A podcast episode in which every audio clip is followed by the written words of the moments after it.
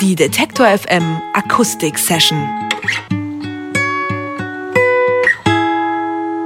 Das Berliner Label More Music steht einerseits für experimentierfreudige elektronische Musik, Stichwort Lalipuna oder FM Belfast, andererseits aber auch für organische Gitarrenbands wie Seabear und Telekinesis.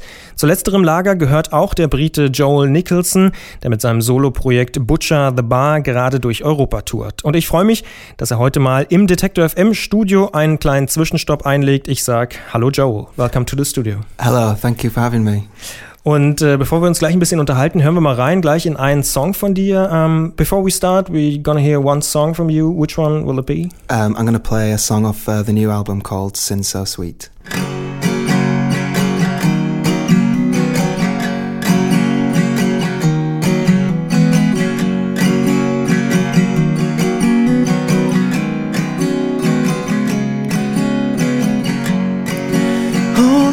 And feel the weather its callous, fruitless charm. Your pale skin's replaced with leather, a white chocolate shield. Relieve God's unwanted pressure, even he's sick of himself. If I ask too much to seem clever,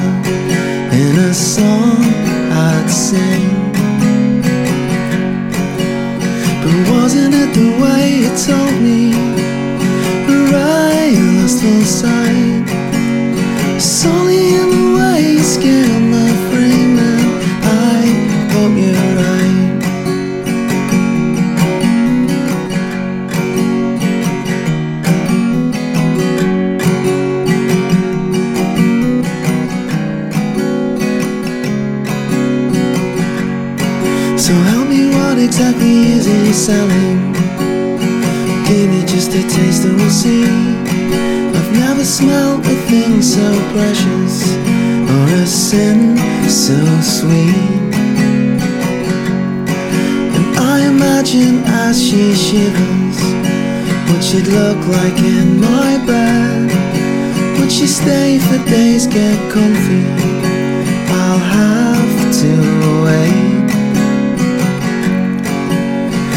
Her cravings call a car to shelter. A place we both should know. Although it's hard to hide such high excitement Try, oh how I try. A carousel of thrills and highlands. An overactive dawn has begun. And I won't tell them anything Only I'll know of my greatest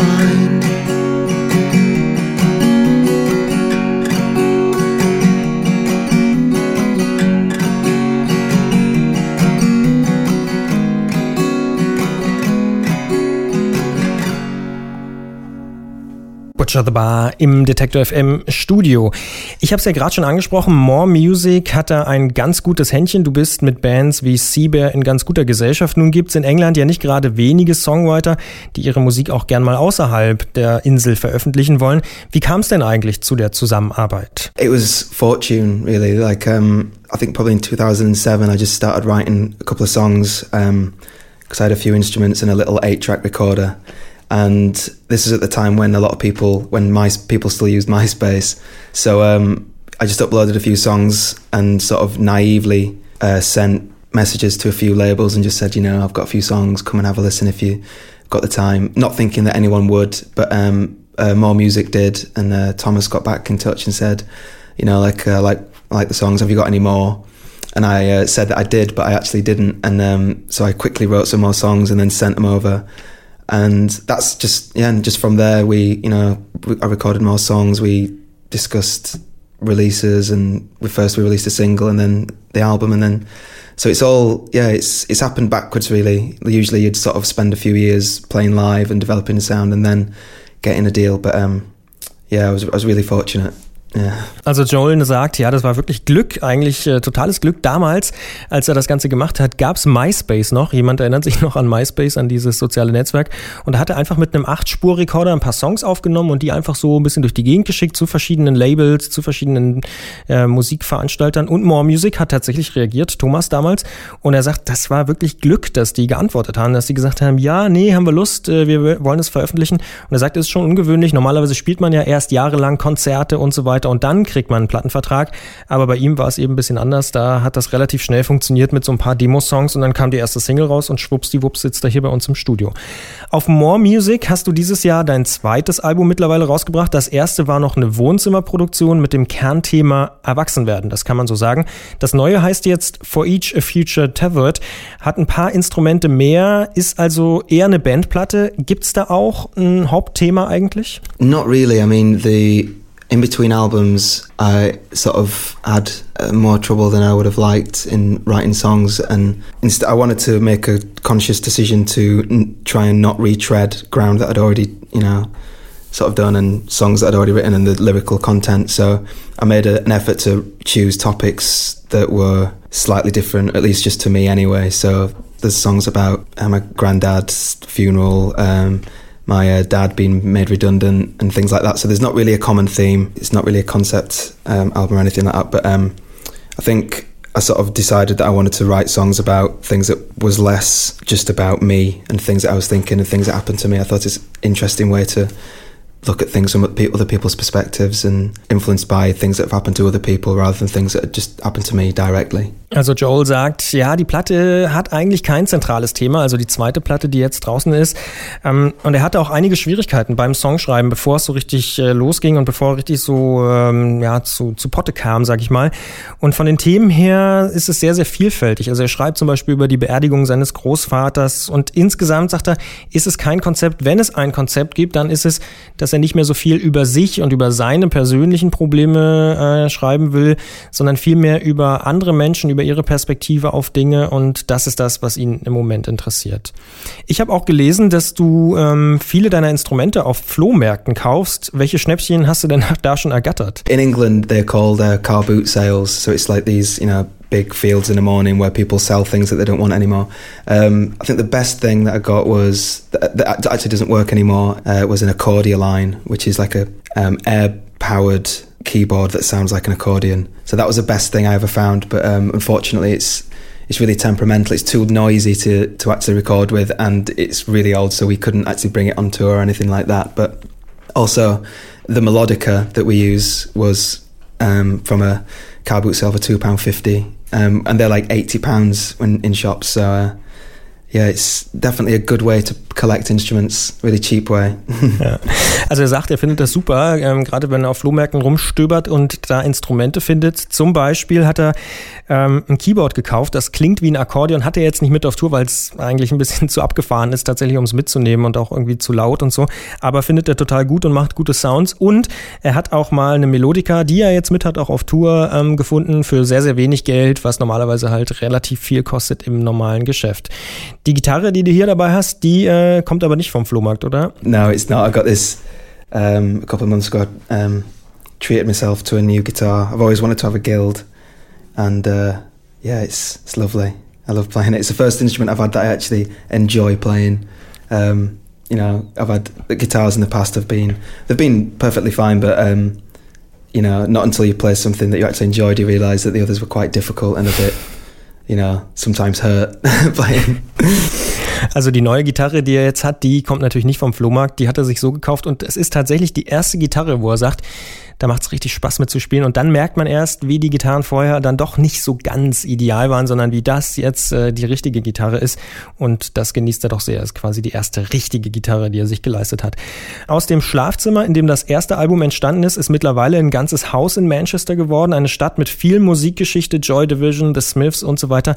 Wie ist das heute? Hat Manchester eine lebendige Musikszene? Yeah, there's a lot going on in Manchester. It's actually um really um, there's it's quite difficult for a lot of bands actually because there's so many indie bands. There's a lot of there's a, quite a big folk scene. There's a lot of house and techno going on. Yeah, it's it's it's really quite rich. Not just music as well. There's a lot of artists that live there, and there's a lot going on. So it's it's good in a way because it's quite inspiring to be around so many people doing good, you know, make, make writing good songs or trying things new. But um, it's also it makes it quite difficult for a lot of people because um, actually playing live it doesn't lend itself to giving people opportunities because there's so many people trying to play gigs. It means that they've got to find ways to make a short list and sort of whittle it down to people. So it's good and bad in a way. But I suppose it mainly it's a good thing that there's so many people. Everyone is very in Manchester very proud of the sort of the, bands and the music that's been created there in the past. Also er sagt, äh, ja, ja, natürlich, Manchester hat immer noch viele Indie-Bands, die Folk-Szene ist sehr groß, aber auch elektronische Musik, House, Techno gibt es in Manchester natürlich auch jede Menge.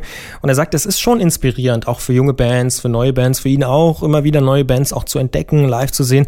Aber auf der anderen Seite ist es auch durchaus hart, denn es gibt einfach sehr, sehr viele Bands, die live spielen wollen, sehr, sehr viele Bands, die auftreten wollen. Und ähm, das ist nicht immer leicht, aber insgesamt sagt er, gerade auch natürlich mit den Helden, Helden, die werden in Manchester immer noch verehrt. The Smiths, Joy Division, die Stone Roses und wie sie alle heißen, Oasis natürlich wahrscheinlich auch. Und äh, das ist schon natürlich eine Musikszene, die auch immer noch eine Rolle spielt. Ihr tourt gerade durch Europa, nicht durch Manchester. Ähm, nach den Deutschlandterminen stehen jetzt noch Schweiz, Italien und dann England auf dem Plan. Auf was freust du dich eigentlich am meisten? Yeah, well, I've never been to Switzerland, so we're looking forward to that. I've been to done a few gigs in Germany, and I was really looking forward to coming back because um, really like it here. And I've never been to Luxembourg either. And it's also going to be nice to be playing gigs in England because it's not really something we do very often. And we're going to be supporting Death Cab for Cutie, which is a bit of an honour because I'm a huge fan of their music. So that's going to be quite daunting. We'll be playing in front of you know a lot bigger uh, crowds than we're used to. So, but it's we're all excited and but yeah, I think uh, Switzerland is a country that I've always wanted to visit, so that should be nice. We're only there for two days, but hopefully we'll get a chance to sort of see all the scenery and you know stop off and hopefully play some good shows. Ja, also er sagt, er freut sich tatsächlich sehr auf die Schweiz. Da war er nämlich einfach noch nie und äh, ist zwar nur zwei Tage da, aber er hofft, dass er doch noch ein bisschen was mitnehmen kann. Auch vom Land Deutschland findet er immer wieder super, kommt immer wieder lieber, liebend gerne her. Luxemburg, sagt er, war er auch noch nie. Ist er auch sehr gespannt, wie es läuft, der Joel. Und England freut er sich sehr, weil dort nämlich spielen sie jetzt als Support für Death Cab for Cutie. Bei mir im Studio immer noch Joel Nicholson, besser bekannt als Butcher the Bar. Sein aktuelles Album ist gerade draußen. Damit ist er auch aktuell auf Tour. Die Termine gibt's wie immer auf detektor.fm und wir hören noch einen Song live im Studio jetzt an dieser Stelle. Sind wir mal gespannt, welcher es ist. I'm gonna play uh, an older one if that's okay. Um, I um, it's sort of about an old friend of mine, and I saw a picture of him today uh, on the internet, and it reminded me of him, so I thought I might play that song. It's called Gumble.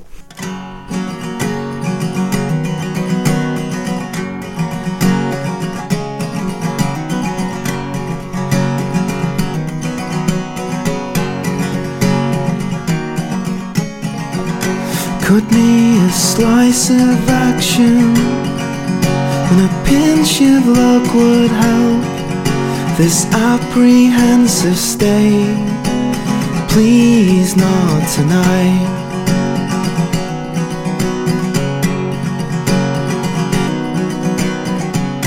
On this my best friend's birthday. And his girl she's looking great but I sense there's something wrong. Please not tonight. She'll sleep on the train. I said I'd tell you something. It's not much to ask There's a bitter smell in the air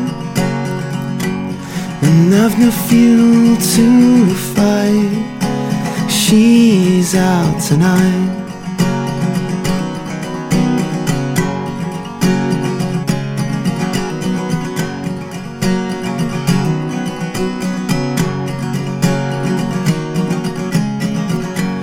Call this time lost being lived, or call this what you like.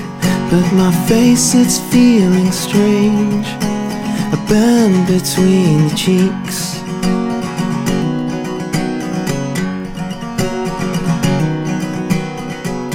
And next as if from nowhere.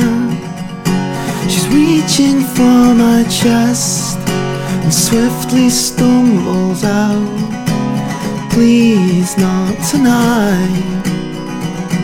When I take her home God, she walks so slowly. Am I way too fast? And if I seem uneasy, it's because I am. Please not tonight.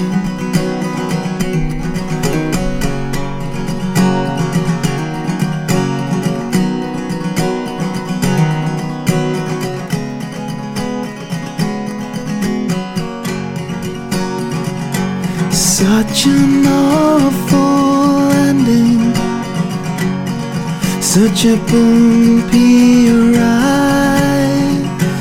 Jesus Christ, that goal is impossible. Stubborn and proud as hell, at least just tonight. Butcher the Bar bei Detektor FM. Dankeschön. Thank you. Die Detektor FM Akustik Session.